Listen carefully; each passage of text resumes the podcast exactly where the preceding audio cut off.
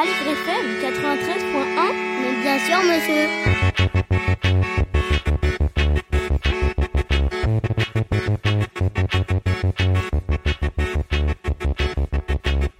La science joue un rôle absolument central. Non, c'est simplement que les, les scientifiques sont des manches pour communiquer correctement. L'image est à l'envers. Comme un petit schéma vaut mieux qu'un long discours. Ah, je me suis perdu là, excusez-moi. Votre point Retournement de l'image. Nous sommes des scientifiques et nous avons nos outils. Lorsqu'on n'est pas scientifique, la vérité, on s'en fout. La science, euh, c'est pas, c'est pas de pur savoir qui se promène dans les airs. C'est toujours dans des individus que ça se porte.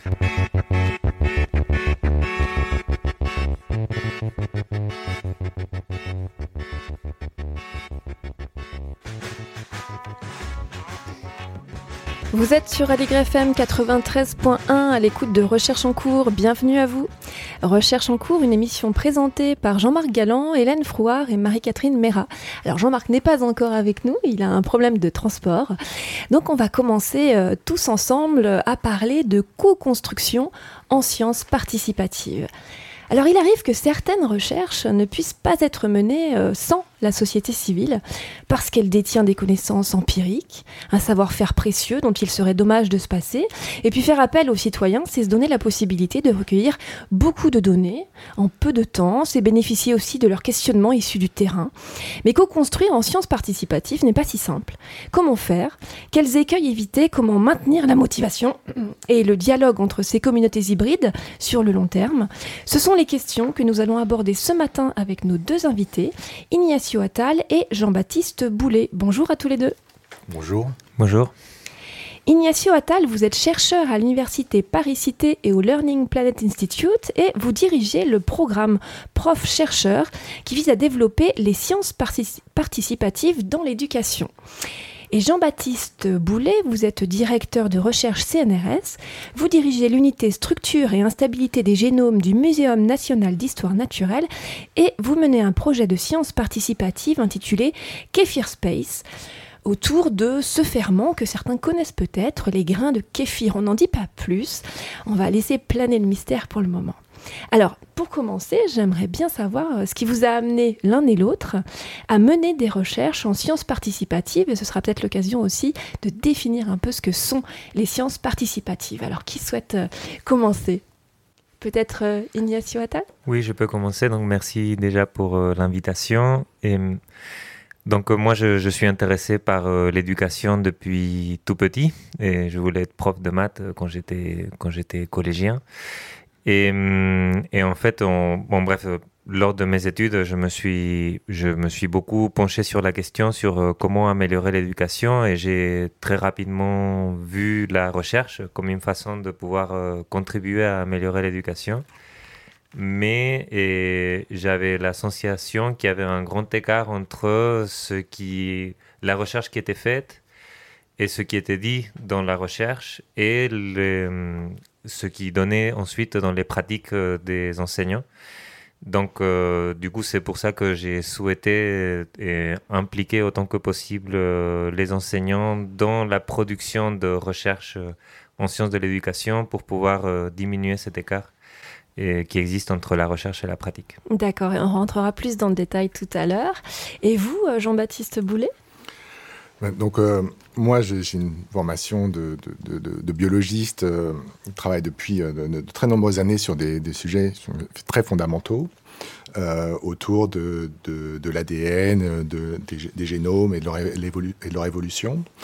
Et il y a quelques années, avec Christophe Lavelle au, laboratoire, on a commencé à s'intéresser à un nouvel objet biologique. Euh, pour nous, qui était un, consortium euh, microbien hein, euh, que, qui est présent dans, dans le kéfir, qui est donc ce, ferment, cette boisson que, que beaucoup d'utilisateurs utilisent en, France. Et on, trouvait ce ferment très intéressant à de, multiples niveaux. Il a un côté un petit peu magique. En fait, on ne peut pas le créer des nouveaux. C'est, sont des bactéries et des levures qui existent dans une petite matrice euh, euh, de, de, de, de- de polysaccharides que les gens se passent de main en main pendant, euh, enfin, depuis des millénaires en fait. Et on s'est dit qu'on allait étudier un petit peu au laboratoire cet objet. Et la, première étape, ça a été de collecter en France, par- principalement de faire une, campagne de collecte pour récupérer un maximum de ferments différents. Et on s'est aperçu en, discutant avec les utilisateurs, cultivateurs, euh, qu'ils avaient en fait plein de questions excessivement pertinentes euh, sur, euh, sur, sur cet objet que eux pouvaient pas forcément, auxquels ils pouvaient pas forcément répondre, et que le laboratoire en lui-même suffisait pas pour répondre à ces questions parce que c'est un, un, ménage à trois, le, kéfir, c'est le cultivateur, l'environnement dans lequel il est cultivé et, et le consortium lui-même. Et, donc, de facto, en fait, ce, sujet ne pouvait que se faire euh, avec, euh, avec la communauté qui est vraiment l'utilisatrice pour, pour comprendre un petit peu la biologie de cet objet. Et donc, euh, voilà, par nature, en fait, c'était c'est un sujet participatif dans lequel il fallait euh, incorporer euh, euh, les, les, gens qui, qui, sont utilisateurs. Alors effectivement, on va, poursuivre effectivement sur Kefir Space pour commencer, parce que vous êtes quand même dans des domaines extrêmement différents. Hein.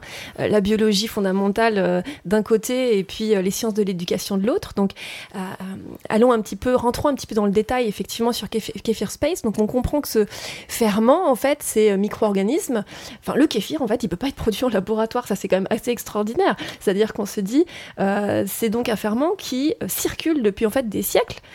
Voilà, c'est un, ferment qui circule. On, peut, on, on, connaît un petit peu, euh, enfin, on connaît dans les grandes lignes de, quoi il est composé, qui, euh, qui vit dans, dans, dans, ces grains, mais euh, en, mélangeant simplement les, espèces, on n'obtient pas un kéfir. Le kéfir, c'est avant tout une relation entre c'est une sorte de, on pourrait dire un espèce de tamagotchi, c'est-à-dire qu'on le reçoit de quelqu'un, on, le fait vivre avec une avec une recette qui est assez simple, hein, c'est euh, de l'eau, du sucre, une figue et euh, un peu de citron.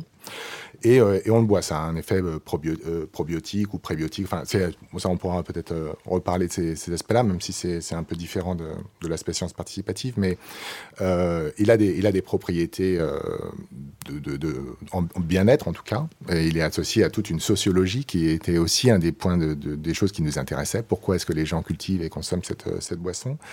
Et donc, et donc, il a ce, côté un peu magique, effectivement, que simplement mettre ensemble les, micro-organismes qu'il compose ne suffisent pas à créer un grain. Donc, le grain, on doit le recevoir et, le, maintenir et le transmettre. Et si on ne le maintient pas très bien, ben, il meurt, il se désagrège, etc. et on le perd. Donc, euh, il y a, voilà, il y a ce ménage à, trois un petit peu qui, euh, qui en fait euh, un objet biologique tout à fait particulier. Et... et, qui en fait un objet biologique qui est particulièrement propice, en fait, aux sciences participatives parce que finalement, on se rend compte que ce grain, il est, il est pas, il va pas être pareil cultivé en laboratoire et euh, par les gens qui ont l'habitude de se le passer, de le consommer. Non, parce qu'en laboratoire, on est obligé de, simplifier un peu les choses, par exemple de l'isoler euh, un peu de son environnement, de, travailler un peu dans des conditions stériles, et ça devient un objet finalement d'écologie euh, microbienne, qui, peut, enfin qui est très intéressant, qu'on étudie au laboratoire, mais, mais sur, en fait, en discutant avec, avec les, lorsqu'on a fait cette collecte, en fait, on a eu énormément de, retours hein, d'utilisateurs, de réseaux d'utilisateurs qui peuvent être très grands. Hein. Il y a des groupes Facebook de plus de 40 000 personnes qui, qui s'échangent des, des, recettes et des, des opinions sur comment faire, comment cultiver le kéfir et même sur leurs propriétés euh, en, santé. Euh, mais il n'y a science, il y a de l'empirisme là-dedans, il y a des intuitions, il y a des, habitudes de, cultivateurs. Mais euh, les questions qui se posaient, c'était, elles étaient relativement simples. C'est-à-dire, si j'ai un kéfir et que je le passe à quelqu'un d'autre, est-ce que je passe exactement la même chose? Est-ce qu'il va se transformer? Est-ce qu'il va rester le même? Est-ce que ses propriétés vont rester les mêmes, etc.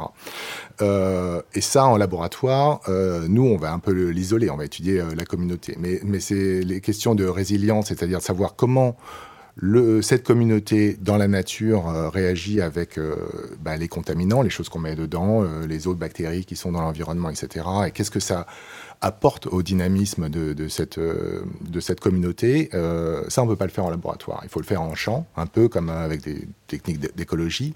Et ça, on n'est pas, capable, n'est pas capable de le faire. Et surtout, c'est pas pertinent de, de, de, nous le faire faire à nous. Ce serait beaucoup trop coûteux. On va pas se balader avec des kéfirs et puis euh, faire des projets six mois par-ci, six mois par-là. Alors qu'on a en fait des, milliers de personnes en, France qui sont euh, bah, d'excellents euh, cultivateurs de, de, ces choses-là et qui peuvent donc non seulement maintenir des, expériences dans leurs propres critères, et aussi nous aider à répondre aux mêmes questions que nous on se pose sur, euh, euh, qui sont assez fondamentales sur, le maintien de cette communauté. Euh, par leur, pratique et par, euh, leur, par leur histoire aussi avec leur ferment. Ouais, et, on commence à comprendre qu'il faut qu'il y a des ferments aussi pour que tout ça prenne, pour que les sciences participatives prennent. Alors, Ignacio Attal, vous, vous êtes dans un tout autre domaine euh, qui sont les sciences de l'éducation. Euh, et c'est un peu la même idée. C'est euh, aussi de. On peut pas faire sans, finalement, euh, en l'occurrence, les enseignants pour ce qui est de votre projet. Vous allez nous le présenter, prof-chercheur. C'est-à-dire, on part de leur pratique, de leur questionnement, ou c'est une convergence de questionnement entre les chercheurs et euh, bah, les, enseignants, les, acteurs de l'éducation. Et donc peut-être pour, pour décrire très rapidement prof-chercheur, donc c'est un projet que, que je porte depuis 2019 dont l'objectif c'est de accompagner des acteurs de l'éducation à faire de la recherche sur leurs propres pratiques. Et donc, euh, déjà, ce n'est pas que des profs, mais c'est aussi tout type d'acteurs de l'éducation, donc euh, que ce soit des conseillers pédagogiques, euh, des inspecteurs, des directeurs d'établissement. Et hum, c'est des, des acteurs de l'éducation qui vont de la maternelle jusqu'à la fac, donc c'est assez large. Et quand on parle de pro-chercheurs ou acteurs de l'éducation chercheurs, euh, le cœur du, du, dispositif n'est pas de créer du lien entre des chercheurs et des acteurs de terrain, mais c'est plutôt d'accompagner les acteurs de terrain à faire par eux-mêmes de la recherche sur leurs propres pratiques. Et hum, donc, euh, en gros, on, on, on se dit qu'il y a, qu'en effet, les praticiens, comme, comme les praticiens du kéfir, et les praticiens de l'éducation, ils ont énormément d'expertise. En plus, ils expérimentent au quotidien. J'imagine que pareil, euh, les praticiens du kéfir, ils vont expérimenter. Des fois, ils vont mettre un abricot et des fois une figue. Ils vont se poser la question si ça change. Mm. Et les praticiens de l'éducation aussi, ils expérimentent au quotidien. Et l'objectif, c'est de euh, essayer de, autant que possible, bénéficier de ces expérimentations pour pouvoir euh, co-construire des connaissances sur des sujets pour lesquels euh, bah, peut-être il n'y a pas des chercheurs qui s'intéressent particulièrement à ces questions-là, ou bien il n'y a juste aussi pas les moyens et euh, côté recherche pour répondre à ces questions-là.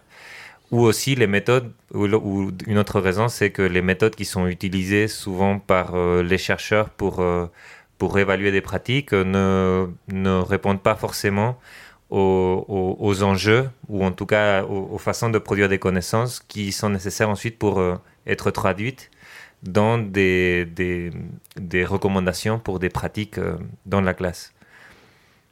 Et comment vous les accompagnez? Comment? Donc comment est-ce qu'on les accompagne? Donc euh, on a tout d'abord développé une démarche et de recherche et, qui est disons donc une démarche de recherche pour un praticien qui voudrait enquêter sur ses propres pratiques. C'est une démarche qui a, qui a plusieurs étapes, dans laquelle en gros on imite un peu le, processus par lequel passe un chercheur.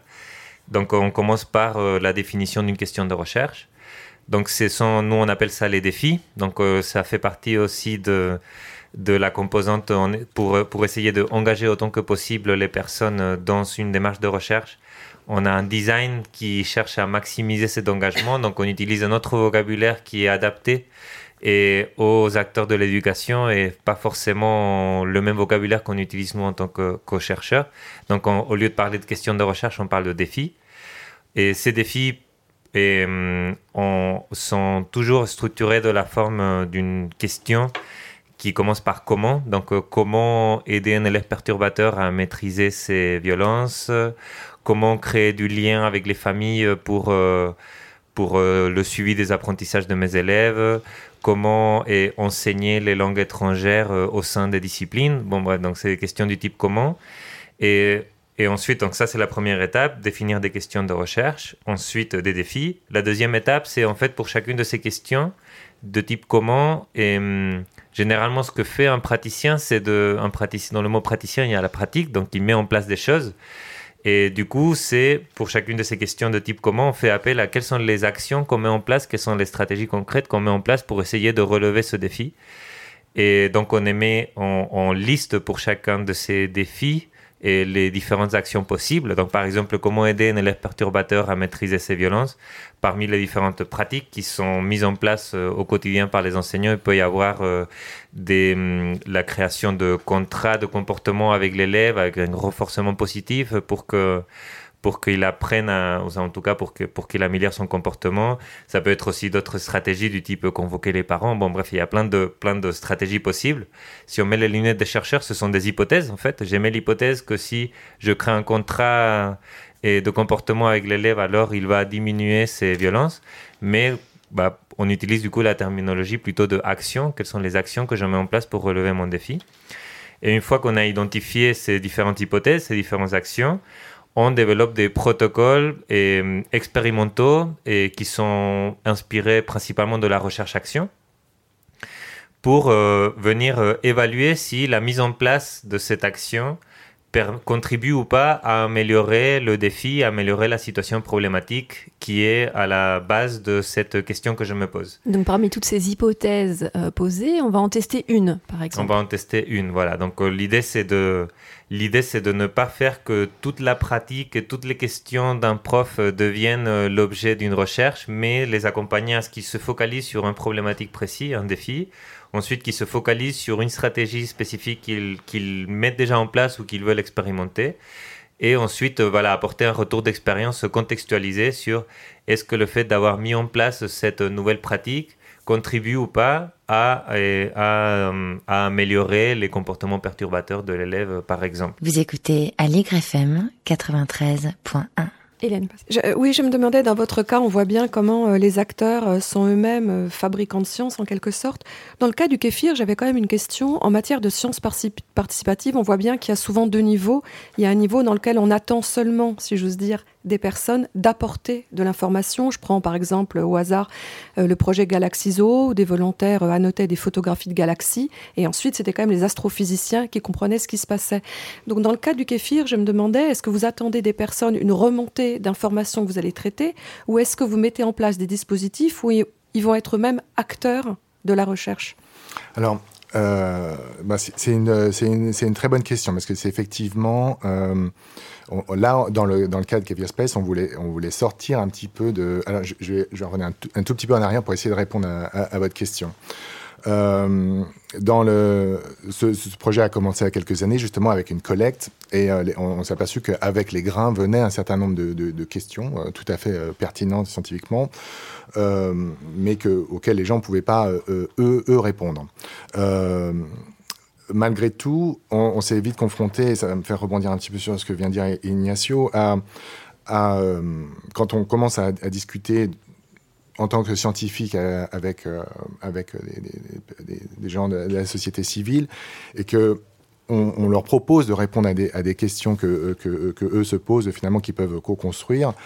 Il y, a, y a tout de suite des problèmes de langage. Enfin, il faut trouver un langage commun. Il faut, il, faut faire attention aux attentes euh, des gens. C'est-à-dire très très rapidement, en fait, on avait des gens qui nous demandaient des réponses à leurs questions à un temps qui n'était pas celui de la science, euh, une semaine, un mois après, etc. Et donc une façon de, euh, de donc euh, ça peut générer beaucoup de, de, en fait, de frustration et de, et de, de déception, euh, ces choses-là. Donc il fallait, dans, dans, dans notre projet, l'idée de co-construction, c'est aussi de, de, faire participer euh, les, les, gens qui sont intéressés à, à, ce qui se passe dans le kéfir, à comprendre le, kéfir, au, temps nécessaire pour mettre en place les, les, euh, pour partir d'hypothèses, pour partir des bonnes questions et pour leur faire comprendre aussi le, temps que, que prennent les, les, choses et donc de les faire acteurs du, du temps du temps de la recherche. Alors ils vont pas ils peuvent faire un certain nombre d'observations euh, qui sont euh, les leurs, c'est-à-dire qu'ils peuvent expérimenter. Du coup, nous, on est là pour, euh, pour leur guider dans, dans, comment se construit une démarche scientifique, c'est-à-dire on part d'hypothèses, on, met en place des, des, protocoles rigoureux, etc. On sort un petit peu de l'intuition et de l'empirisme pour avoir quelque chose qu'on peut, qu'on peut analyser ensuite de, de, voilà, de, manière, de manière rigoureuse. donc on, on leur on, on essaye d'échanger sur qu'est-ce que c'est que, que, que pour répondre à leurs questions, qu'est-ce que ça implique Et ça, c'est quelque chose, euh, voilà, il y, a une, forme de transmission et il y a aussi une forme pour eux d'appropriation euh, d'une démarche. Donc c'est pas c'est pas uniquement euh, de, ils vont pas juste faire des observations et nous les envoyer, ils, vont faire partie en fait du temps de, de, l'expérience et des, de, de, ce que ça implique d'avoir des doutes, de faire des hypothèses, voilà. Et nous après effectivement on a une expertise technique pour regarder alors par par séquençage en fait on regarder concrètement effectivement quels sont les micro-organismes qui sont là euh, en, quantité, en qualité, comment évolue leur génome éventuellement. Euh, donc ça c'est quelque chose où il y a effectivement, ça vient plus de, de la science vers eux, mais c'est quelque chose qu'ils vont pouvoir s'approprier ensuite et diffuser eux-mêmes, en fait, avec des questions qui seront solides et ils auront, où ils auront été acteurs de la même manière qu'un étudiant serait, euh, serait acteur d'un projet de, de, master, par exemple. Mais vous parlez d'hypothèses, de, de protocoles. Euh, pour qu'il y ait cette appropriation, qu'elle se fasse vraiment euh, intégralement, il faut quand même, j'imagine, que même cette, ces hypothèses et même ce protocole soient co-construits, ou en tout cas qu'il y ait une implication vraiment forte euh, des utilisateurs dans ces, dans ces étapes-là. Exactement. Alors en fait, ça, c'est quelque chose sur lequel on a pas mal réfléchi aussi. Les, les protocoles, l'idée, c'est pas de leur donner une façon de faire le, le, les choses en disant vous allez faire ça exactement comme ça. Euh, sinon, le truc est pas valable. C'est de leur donner, c'est d'arriver à co-construire avec eux. Et là, on est dans les débuts de ces choses-là, de leur donner un, ensemble de, choses qui peuvent tester, dans, qui peuvent s'approprier, c'est-à-dire comme euh, disait Ignacio, on fait, on fait varier, euh, on fait varier le fruit, on fait, on fait varier un petit peu les choses, leur donner un ensemble de protocoles qui peuvent euh, dans lequel ils peuvent se retrouver en disant oui, ça, ça correspond à ma pratique et, et, ça correspond un peu aux questions que je me pose, dans lequel ils vont nous, nous rétablir exactement la vérité de ce qu'ils ont fait. On ne peut pas leur donner quelque chose de très fixe euh, sur lequel, bah, s'ils échouent, ils ne voudront pas sortir de l'étude et donc euh, ils nous diront pas exactement ce qu'ils ont fait, etc. Donc ça doit être eux qui sont acteurs de la construction du protocole et de la description exactement de ce qu'ils font. On, va borner ça pour que ça reste euh, analysable, mais ils font aussi partie de la construction de l'expérience avec les questions qu'ils ont auxquelles eux ont envie de répondre. Et c'est à nous ensuite d'assembler une communauté qui nous donne un peu la force statistique d'analyser ça derrière. Donc voilà. Et dans les deux cas, je pose la question à chacun de vous, euh, vous avez besoin de ces acteurs pour avancer dans vos recherches, mais est-ce que vous avez aussi un objectif, euh, si j'ose dire, d'éducation à la science C'est de dire, en faisant ce travail, les gens vont s'approprier aussi une démarche scientifique et ça va contribuer à l'éducation scientifique en général. Alors peut-être un peu moins que les enseignants, je ne sais pas, qui sont peut-être déjà plus sensibilisés à ces questions. Et donc c'est un bon élément. Donc dans la recherche sur les sciences participatives, c'est un phénomène qu'on voit assez régulièrement dans les effets des sciences participatives chez les participants. Et il y a un effet d'apprentissage euh, d'une part dans la thématique abordée, donc euh, dans la thématique éducative abordée ou dans la thématique euh, biologique abordée dans le cas des kéfirs. Et il y a aussi un apprentissage en termes de compréhension de comment marche euh, et la recherche et qu'est-ce que c'est que et des méthodes scientifiques. Donc, euh, en tout cas, dans, notre cas, et même si les enseignants, ils ont aujourd'hui, pour la plupart, un, un, niveau master pour devenir enseignant, donc c'est-à-dire qu'ils ont quand même touché un peu à la recherche dans leur formation, et hum, il n'y a pas forcément une culture ensuite de, de réfléchir et au lien qu'il existe entre la recherche et la pratique. Donc c'était un peu ce que je disais au début concernant cet écart qui existe, ce fossé qui existe entre les résultats de recherche et, et, la pratique des enseignants. Et donc nous, on, on pense que peut-être, euh, et de façon secondaire, un des effets, pourrait être euh, de acculturer les, les, les acteurs de l'éducation à qu'est-ce que c'est que la recherche, en quoi ça peut leur être utile ou pas, comment comprendre aussi un, un, article scientifique ou un résultat de recherche. Donc on, travaille aussi dans, dans la démarche qu'on a mise en place. En ce moment, on est en train de travailler sur euh, des activités à proposer aux enseignants dans le cadre de leur projet de recherche pour euh, pouvoir chercher la littérature scientifique et apprendre à lire un article scientifique et en fonction de leurs propres objectifs pédagogiques ou de leurs propres questionnements. Donc, euh, on a vraiment ce, cette volonté de les, les acculturer non pas aux, différentes démarches de recherche, mais aussi à l'utilisation des recherches dans leur pratique.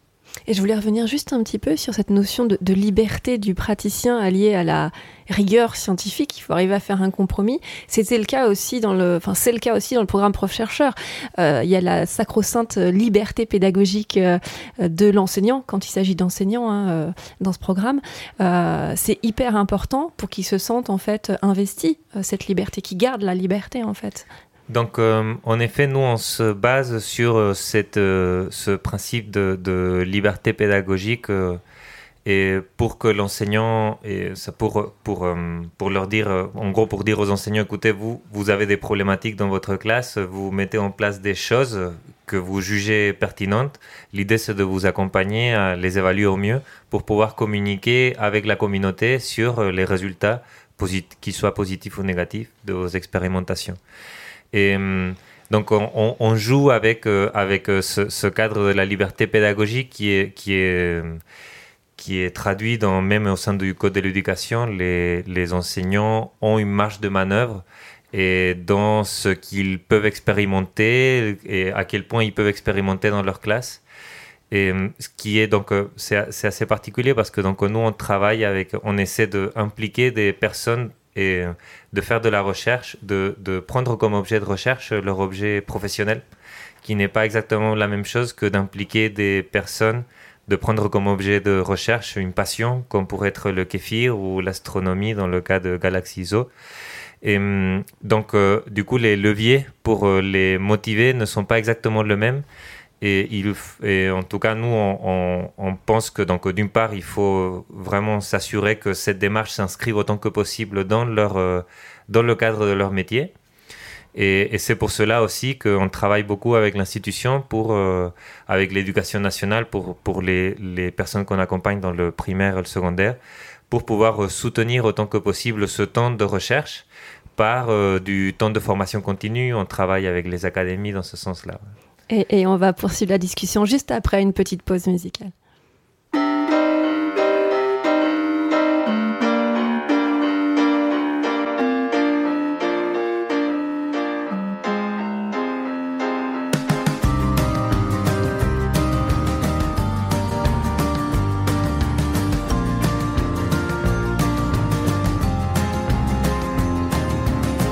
Avec nos bidons en fer blanc, on descendait chercher le lait.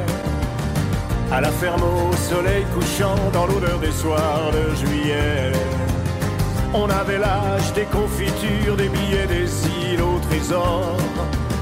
Et l'on allait cueillir les murs en bas, dans la ruelle des morts.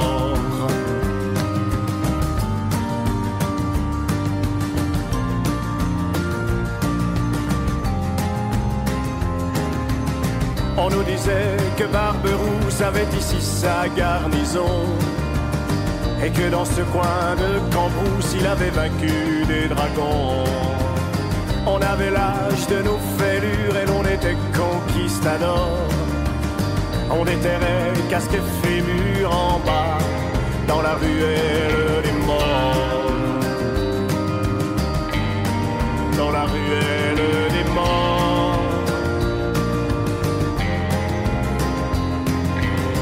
On arrosait toutes nos victoires un grand coup de verre de kéfir. Ivre de joie et sans savoir, on reprenait Mercel Kébir.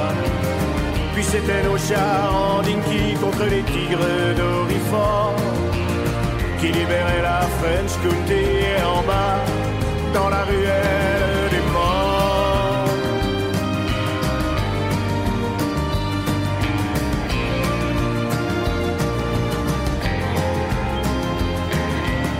Que ne demeurent les printemps à l'heure des sorties de l'école. Quand les filles nous jouent leurs 16 ans pour une bouille de Royal Je ne sais plus si c'était Françoise, Martine Claudine ou Marie-Laure Qui nous écoutaient leurs framboises en bas Dans la ruelle des morts. Dans la ruelle la ruelle.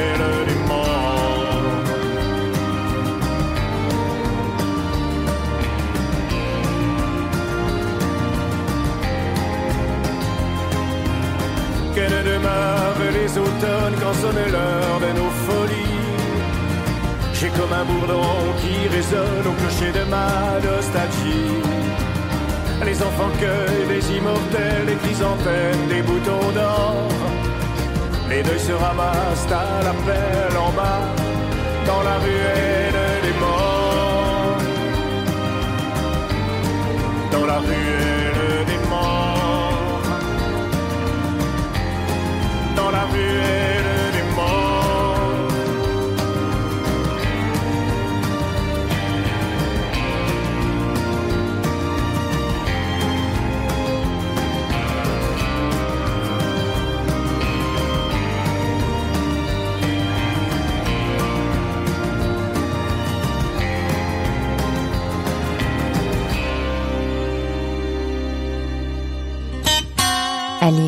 FM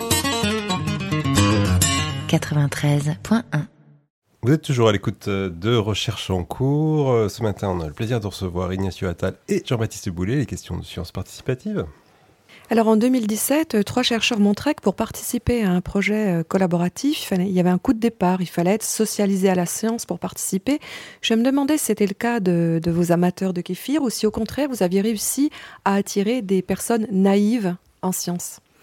Alors, euh, c'est exactement le cas. C'est c'est pas du tout, euh, pas du tout un prérequis euh, de, ce projet. En fait, la plupart des gens avec qui on, interagit euh, sont, sont, pas des scientifiques, n'ont pas de formation scientifique particulière, et n'ont pas d'ailleurs dans leur dans leur dé- démarche de, de- culture, etc. une même une une, approche scientifique euh, de, leurs choses. Ils ont, ils ont de l'intuition, ils ont des pratiques, euh, et, euh, et ce sont peut-être la seule chose qui les caractérise, une, envie d'expérimenter au, bout- d'un moment, en tout cas ceux qui, qui font ça dans, la durée. Et de transmettre aussi beaucoup. Voilà, c'est, le, le kéfir est de base hors du système industriel encore, encore aujourd'hui, on va dire. Donc... donc, euh, donc c'est pas, c'est, pas nécessaire. Donc, euh, euh, qu'ils soient, qu'ils soient formés à la science. Par contre, il y a, euh, il y a- il y a quelque chose qu'on peut effectivement leur apporter justement pour leur, les faire réfléchir sur leur empirisme et leur, et- leur intuition et, et leur faire et en fait leur, leur apporter quelque chose dont ils ont envie. Il y a un goût pour, pour la science, même s'ils n'ont pas, eux, la démarche, en leur apprenant comment on construit euh, un protocole scientifique. Par exemple, je veux dire, de, manière simple, euh, lorsqu'on fait une expérience en, biologie, il nous faut un contrôle. On fait une expérience et, voilà, si on fait euh, varier des choses, il faut faire varier les choses un par un. pas tout faire varier en même temps, etc. Et, on on tire pas de conclusion sur, sur une, chose qui s'est qui passée une fois.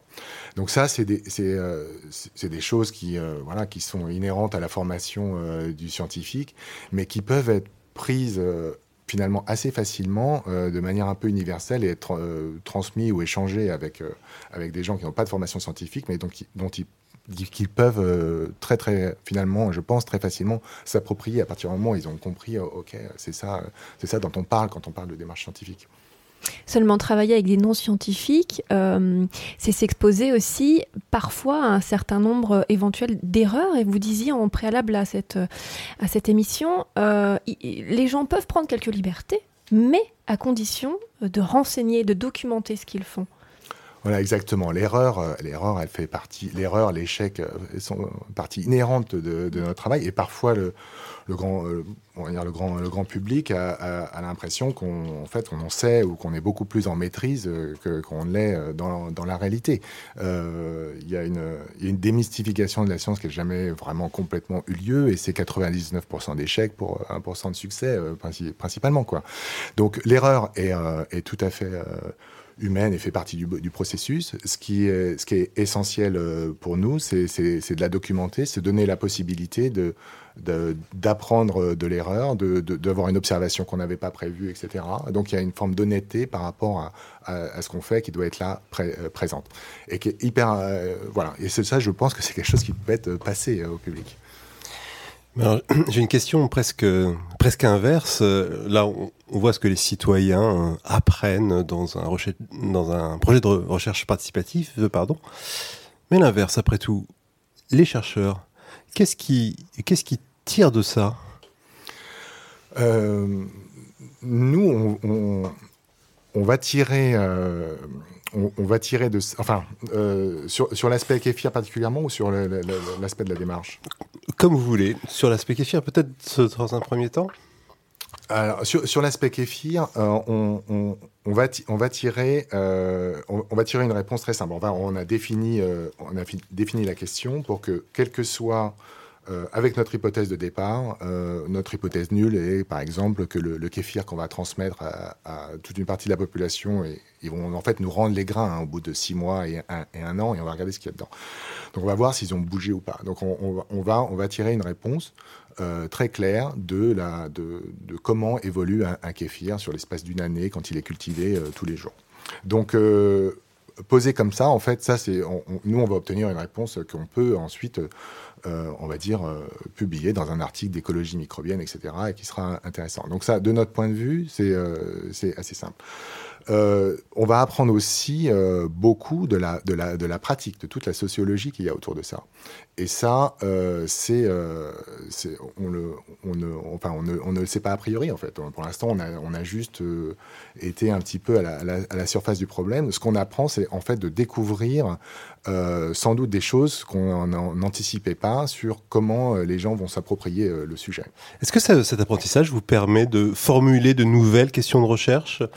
Ou de voir vos questions de recherche autrement, ce, ce contact avec euh, la société civile, entre guillemets Alors, ça permettra certainement de faire, de faire émerger euh, des questions de recherche oui, qui n'étaient qui étaient pas forcément celles qu'on avait prévues au départ. En fonction un petit peu des résultats et de la, et de la, et de la pratique des gens, ça va nous renseigner euh, clairement sur euh, en fait, des, des paramètres de l'écologie de ce, de, de ce, de ce ferment qu'on n'avait pas anticipé. Et Ignacio Attal, vous, comment vous recueillez euh, les données? Parce que vous, le protocole, ils ne peuvent pas être aussi rigoureux. On n'a pas des groupes contrôle dans les classes. Les profs font pas ça. Donc si, si, si on voudrait, si, ça, si on rêvait, si on avait une baguette magique, en effet, on voudrait que les enseignants puissent tirer au sort euh, les élèves de leur classe ou que les chefs d'établissement tirent au sort les classes de l'école ou que les inspecteurs tirent au sort les, les écoles de leur, euh, de leur territoire. Et, et ensuite euh, qu'on puisse comparer de façon hyper contrôlée, mais en effet c'est pas ça la réalité, la réalité des projets qui sont portés par les, les participants à ProChercheurs. Et hum, en gros, nous, on, on essaie de leur montrer plusieurs possibilités de design expérimentaux pour euh, répondre à leurs questions, en essayant aussi de les acculturer à quels sont les, les, les éléments forts, mais aussi les limites de chacun de ces designs. Mais qu'est-ce qu'ils en font Et, Comment hum, Qu'est-ce que vous en faites après les données Qu'est-ce qu'elles oui. deviennent finalement Donc, euh, bon, déjà, donc, euh, les- bon, il y y, y, a, il y a plusieurs choses. Donc, j'espère ne pas partir dans tous les sens, mais je vais essayer d'être assez succinct. Donc, euh, en gros, c'est comme, comme les protocoles de recherche sont construits par les praticiens. Ils vont vachement adapter ces protocoles à leur réalité de terrain et à ce qui est vraiment faisable pour eux. Donc, euh, c'est pas toujours faisable de tirer au sort les élèves de leur classe. euh, C'est même presque jamais faisable. C'est pas toujours faisable de comparer à une autre classe parce que du coup, il faut se concerter avec un autre, un autre prof euh, et c'est pas, il y a toujours des problèmes opérationnels dans les projets. Donc, euh, on, laisse une marge à des projets qui ne sont pas euh, ultra bien faits méthodologiquement selon les standards des chercheurs. Et on, pense que euh, il y aura aussi un apprentissage du côté des enseignants qui euh, mènent des projets. Donc euh, moi je pense aussi, moi je, donc, je suis jeune chercheur et quand je regarde mes premiers articles de recherche, je me dis bah, méthodologiquement c'était pas non plus super par rapport à ce que j'essaie de développer maintenant. Donc moi aussi en tant que chercheur, par euh, l'essai-erreur, j'ai eu un apprentissage dans comment mettre en place un protocole de recherche, comment analyser les données. Et je pense que les enseignants qui s'inscrivent dans une telle démarche auront aussi une, une- un apprentissage par euh, essai-erreur. Alors moi j'ai une question très concrètement. Donc vous disiez euh, à propos du kéfir, euh, quand on observe une fois un résultat, euh, c'est juste une fois, il faut faire plus pour pouvoir en tirer quelque chose. Et je me posais la même question dans votre cas, Ignacio. Par exemple, prenons le cas de l'enfant un peu difficile à gérer. Donc un enseignant, il a un enfant difficile à gérer, il va tester une hypothèse sur un enfant. Comment est-ce que vous faites la montée en puissance pour pouvoir en tirer quelque chose? Donc nous, l'hypothèse qu'on fait, c'est que, euh, donc euh, d'une part, c'est très important de, de- d'inscrire chaque projet de recherche dans le contexte dans lequel il a lieu, donc c'est-à-dire dans la classe. Mais on espère que si on a cumulé plein de projets de recherche euh, qui traitent la même hypothèse. et on- donc, par exemple, la même, la, même, la même hypothèse de mettre en place un contrat avec un élève perturbateur. Et dans plein de contextes différents, que ce soit dans le primaire ou le secondaire, euh, que ce soit dans des écoles euh, et privilégiées ou pas privilégiées. Et hum, si on, si on arrive à agréger l'ensemble de ces informations-là, on pourrait peut-être identifier si cette hypothèse-là, est- elle est, hum, et c'est aussi cette action-là, elle semble bénéfique dans un contexte particulier et pas dans un autre. En fait, aussi, on part de l'idée que pour ces questions-là, il n'y a pas, il aura pas une réponse qui s'applique à tout le monde. Et comme on essaie de le chercher avec les essais contrôlés randomisés, euh, dans lequel on essaie de voir est-ce que cette pratique ou est-ce que ce, dans le monde de la médecine, est-ce que ce médicament, il euh, marche mieux que cet autre euh, sur une population générale, on part de l'hypothèse qu'il n'y aura pas ce type de réponse pour plein de questions qui sont posées par les enseignants et que les questions, elles vont être, les réponses, elles vont être plutôt ce type de pratique euh, marche mieux dans ce type de contexte. Et voilà. Ce qui veut dire que vous faites remonter toutes les, tous les résultats, vous les croisez et les enseignants sont au courant des autres expériences du même type qui ont été faites par des collègues, c'est ça? Donc ça, c'est ce qu'on aimerait bien réussir à faire. Et le problème, c'est que donc aujourd'hui, il y a eu plus de 600 personnes qui ont intégré le programme. Et, en fait, quand les personnes rejoignent le programme, elles peuvent se positionner sur une question qui a été déjà été, été traitée par d'autres. On a une plateforme qui mutualise toutes les questions de recherche qui sont proposées petit à petit. Aujourd'hui, on a, on a un peu plus d'une centaine de questions de recherche. Et ensuite, ils se positionnent ou pas sur une euh, idée d'action, sur une hypothèse à tester, et ensuite, ils, vont ils peuvent euh, l'expérimenter ou pas. Et ce qui se passe, c'est qu'il y a une tension entre euh, le fait de demander à quelqu'un de vouloir répliquer le, test d'une hypothèse qui a été produit par quelqu'un d'autre et cette idée de co-construction d'un projet de recherche parce que les personnes elles ont envie aussi d'apporter leur leur grain dans le dans le château de sable je sais pas si c'est une bonne image mais bon je l'utilise quand même ou je sais pas si ça se dit comme ça mais en tout cas il y y a cette tension entre bah, en fait euh, je regarde une question qui a été posée par d'autres euh, j'aimerais bien me positionner sur celle-là, mais en fait, ma question, c'est pas tout à fait la même. J'aimerais bien proposer une nouvelle question qui correspond plus à mon besoin. Et on a ce problème de, on n'arrive pas à atteindre la saturation comme on aimerait bien le faire. Mais je pense que si on continue comme ça, petit à petit, on atteindra un peu de saturation. On aura, pour une même hypothèse, une vingtaine de profs euh, dans différents contextes qui expérimenteront, mais il faut du temps. Oui, c'est un, peu frustrant parce qu'il faut s'arrêter euh, quelques secondes sur votre parcours. Vous venez quand même de la santé publique et de l'épidémiologie, donc de la médecine fondée sur les preuves. hein. L'idée, c'est un peu de faire de l'éducation fondée sur les preuves, mais on voit bien que c'est pas aussi simple en fait. Oui, donc en effet, donc euh, on et la en, en médecine, en fait, donc ça, les- les- je pourrais parler des heures sur la- les, les liens ou pas entre la médecine et l'éducation. Et surtout, qu'est-ce qui vous a amené à, à- à- Ouais. à- voilà, à faire de l'éducation, à aller dans le champ de l'éducation alors que vous venez du, du champ de la médecine finalement Oui, donc, euh, donc en fait, je suis, ça c'est mon histoire personnelle, mais je suis allé et, tout dans le champ de la médecine pour mieux comprendre comment ensuite le réappliquer au champ de l'éducation. Donc en fait, à la base, je me suis dit, bah, la recherche, elle peut être très utile pour euh, informer les praticiens de l'éducation. Et euh, mes les rencontres de ma vie ont fait qu'on m'a conseillé de regarder qu'est-ce qui se fait dans le monde de la médecine pour euh, améliorer les pratiques médicales grâce à la recherche. Et aujourd'hui, bah, depuis une vingtaine d'années, il y a ce courant de la médecine basée sur les données probantes dans lequel l'idée principale, c'est les décisions à prendre en médecine, elles peuvent être éclairées grâce à des données qui sont de confiance. Et ces données de confiance sont généralement produites euh, par des méthodes de, recherche. Et, hum, et en fait, l'idée en, bah, en éducation, on pourrait se dire que ça serait aussi une bonne idée que de baser les décisions des enseignants et par des données de confiance et des données qui sont produites dans des contextes euh, et hum, dans des contextes inspirés par les méthodes de recherche. Et là, le problème, c'est que en fait, en médecine, on a identifié très facilement quelques traitements qui marchent euh, en moyenne chez tous les patients. Et donc, ça, ça a fait montrer vraiment les bienfaits de ces essais contrôlés randomisés avec quelques résultats très flagrants. Et, mais dès qu'on se met à, questionner des interventions qui sont plus complexes, dans lesquelles euh, l'effet de l'intervention en fonction du contexte euh, est- est plus complexe, et les résultats sont moins flagrants. Donc euh, c'est moins difficile d'identifier une intervention, par exemple une intervention chirurgicale, et dans a, en fait il y a plein de paramètres qui entrent en jeu. C'est bien plus difficile de démontrer que c'est vraiment de façon flagrante mieux qu'une autre intervention chirurgicale. Et en fait, dans le contexte de l'éducation, c'est ça le quotidien des décisions qui doivent être prises par les, par les enseignants.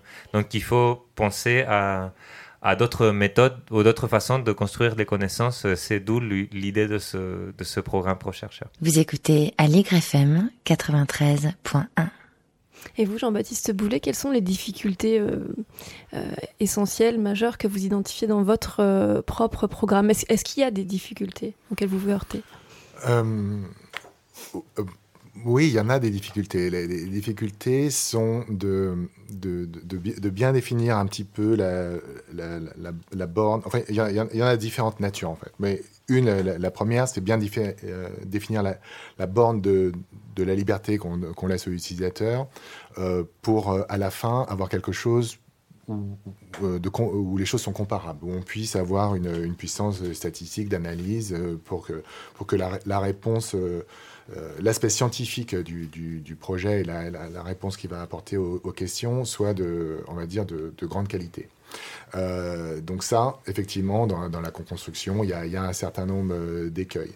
Il y a euh, aussi de, de, trouver le, on va dire le, le, bon, le bon équilibre entre euh, entre euh, l'attente, enfin, de trouver un, un, langage, euh, un langage commun pour pas de créer de, de, de, de déception, de, donner au, public participant euh, quelque chose qui répondait à ses attentes qu'on a et les choses qu'on lui a proposées au, au départ.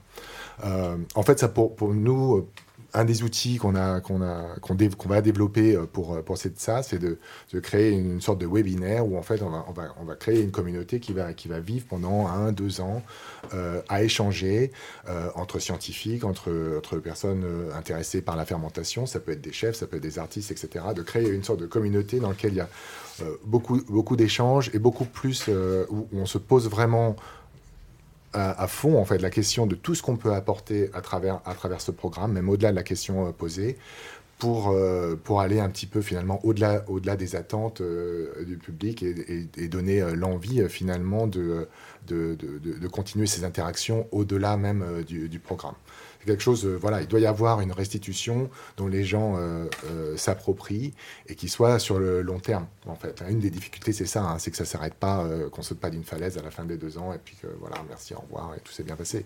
Vous avez des, gens qui, qui, lâchent en route? Alors, sur ce projet très précisément, il n'a pas encore euh, démarré, mais, que, mais, mais ça fait quelques années quand même qu'on discute avec les, les, les, les utilisateurs, etc. Il, il lâche en route quand il pense, quand il quand ils réalisent en fait que le, le, temps de la science, c'est un temps de, dinosaures, et que en fait, eux sont dans une urgence beaucoup plus euh, que différente. En fait, qui s'aperçoivent, qu'ils réalisent finalement que bah, la science, c'est pas ce qu'ils croyaient, et donc euh, finalement, voilà. Ouais. Donc euh, oui, il y, y, a des gens qui lâchent un petit peu en route, euh, parce que euh, parce qu'au départ, en fait, euh, peut-être on leur a fait miroiter un truc euh, qui n'était pas valable, parce qu'on n'avait pas de bon vocabulaire. Ou est-ce que c'est pas que la question, elle les concerne pas assez parfois? Euh, Peut-être qu'ils se demandent juste, tiens, qu'est-ce qu'il faut que je rajoute à mon kéfir pour qu'il marche bien? Est-ce que je dois mettre plutôt des figues ou des abricots? Je sais pas. Mais, et, et, que parfois la question semble déconnectée de leur quotidien finalement. Oui, mais en fait non. C'est jamais été. Enfin, euh, pour l'instant, ça n'a jamais été pour ça. C'est plus, euh, c'est plus une question de, voilà, de, du, temps, euh, du temps que prennent les choses, de, de, comment construire une, relation de confiance sur la durée pour que ça soit une, voilà, une vraie relation qui dure et qu'on comprenne les les tenants et les aboutissants pour chacun de, de, de, de, de ce qu'est euh, finalement une construction du savoir qui, qui, s'arrête jamais. C'est euh, établir une, une, discussion, une conversation qui, euh, qui, qui, va, qui va continuer, qui va prendre d'autres formes et qui va leur apporter quelque chose dans leur vie. Et ça, ça c'est parfois un, un, un, un écueil. Il y, a, il y, a, une sorte de de suspicion qui peut s'installer entre les objectifs scientifiques et puis euh, les objectifs qu'ils avaient. Souvent, on s'aperçoit que c'est un peu les, mêmes, mais qu'on n'a pas trouvé le bon langage, qu'on n'a pas trouvé... Euh, voilà. Donc ça, c'est un des, un des enjeux, c'est un des écueils, mais c'est aussi un des enjeux, en fait, de ce, de ce genre de programme. Alors Ignacio Attal, il n'y a pas forcément de chercheurs dans la boucle. Hein. Vous disiez, c'est pas toujours euh, le cas. Donc faire vivre la communauté, c'est plutôt entre pairs, en fait, entre, euh, entre les acteurs de l'éducation eux-mêmes qui sont engagés dans des projets. Oui, en effet, et ça c'est donc euh, et ça c'est même une des, éléments sur lesquels on est principalement critiqué, c'est le fait que des fois il y a des, enseignants ou des acteurs d'éducation qui se lancent dans des projets de recherche pour lesquels en fait il y a une énorme littérature scientifique sur le sujet. Et, nous, en tant que porteurs du projet, on ne connaît pas toute cette littérature scientifique parce que, bah, en fait, s'il y a un prof qui vient avec un problème, et faire la littérature scientifique, euh, ça faire la revue de la littérature sur le sujet, ça peut prendre euh, des mois. Et si le sujet ne correspond pas à nos, à nos thématiques euh, de spécialisation. Et, hum, et ça, c'est un, des écueils aussi par rapport aux attentes des enseignants vis-à-vis -vis du programme. Il y en a beaucoup qui s'attendent à avoir des réponses à leurs questions et des réponses de la recherche de leurs questions même si on essaie de communiquer autant que possible sur le fait qu'il n'y a pas forcément de chercheurs dans la boucle, que c'est eux qu'on veut impliquer pour euh, construire des connaissances sur euh, et en sciences de l'éducation à partir de leurs pratiques. Et hum, il y a quand même une attente euh, de la part des, des, des personnes qui rejoignent le programme qui ne correspond pas forcément à ce qu'on leur propose. Merci beaucoup Ignacio Attial et Jean-Baptiste Boulet d'avoir été avec nous ce matin. Merci à vous. On passe très vite dans votre compagnie. On vous réinvitera peut-être, euh, je ne sais pas, dans quelques mois et le, le kéfir coulera à flot. Merci à vous en tout cas d'avoir été avec nous ce matin. One, two, three, four.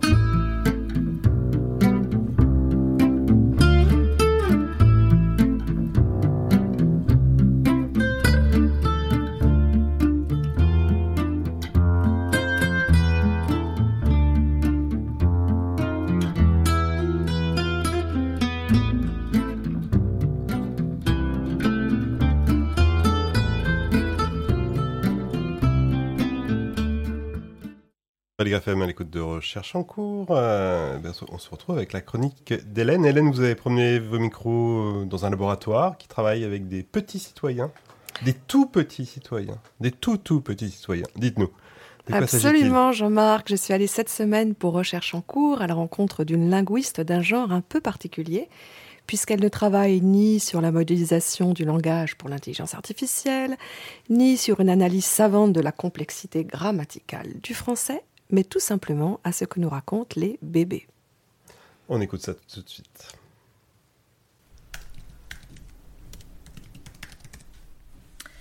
Alors, du coup, là, non, là, on n'a pas encore des premiers. Là, il y a doudou, doudou. Ça peut être intéressant.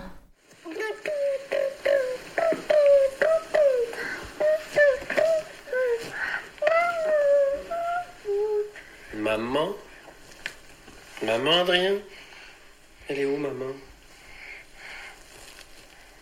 Bonjour, moi je m'appelle Naomi Yamaguchi, je suis maîtresse de conférence à l'Université Sorbonne Nouvelle.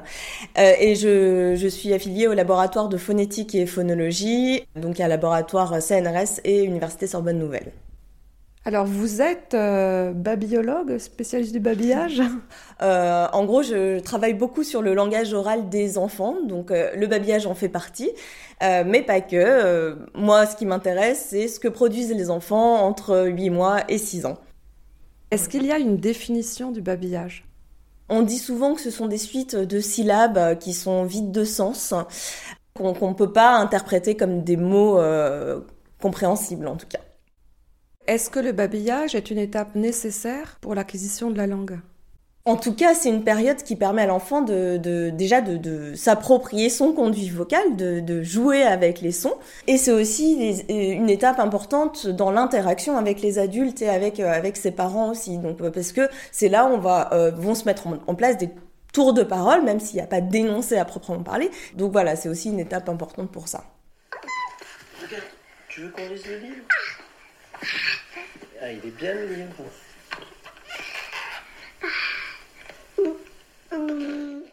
Est-ce que le babillage contient déjà des bouts de langue ou est-ce qu'il est universel?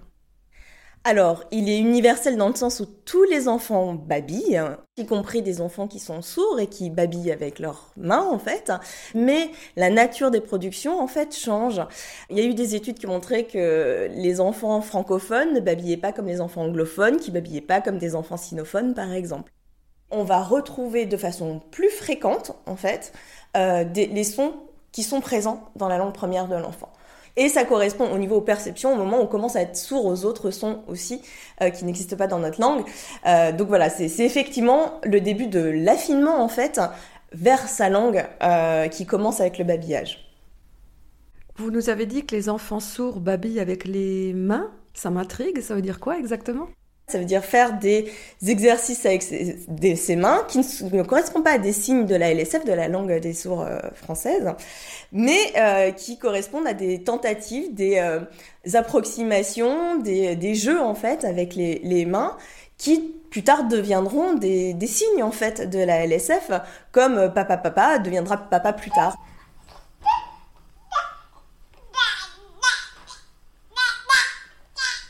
Vous travaillez sur le babillage, mais vous vous intéressez aussi à la suite. J'ai beaucoup travaillé sur euh, les sons dans les premiers mots et dans, voilà, dans les premiers mots, puis après dans les premières phrases, euh, pour voir si euh, l'enfant, en fait, comprend comment fonctionnent les sons de, de sa langue première, parce que pour acquérir un son, en fait, il faut non seulement savoir le produire, il faut le percevoir, mais il faut aussi le faire l'utiliser au bon endroit dans la langue. Et euh, donc voilà, moi ce qui m'intéresse, c'est un, peu de voir comment cette utilisation se met en place euh, chez l'enfant.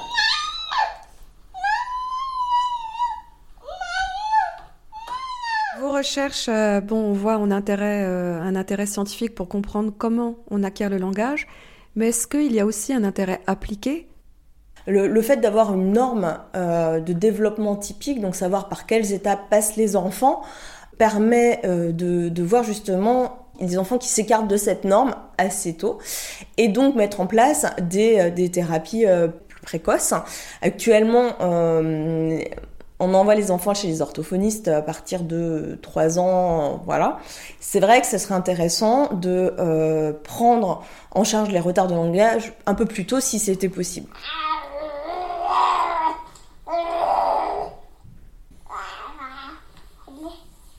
Merci beaucoup Naomi. Merci. Merci Hélène pour ce reportage. Euh, on arrive à la toute fin de Recherche en cours. Merci encore à Inès Attal et Jean-Baptiste Boulet d'avoir été avec nous ce matin. Vous retrouverez évidemment toutes les références euh, qu'on a évoquées dans l'émission sur le site web de Recherche en cours. Merci à Sébastien à la réalisation aujourd'hui. C'était un petit peu compliqué, mais tout va bien marcher. Euh, à tout bientôt. On se retrouve le 26 mai pour le prochain Recherche en cours. Il sera question de Silicon Valley. Aligre FM 93.1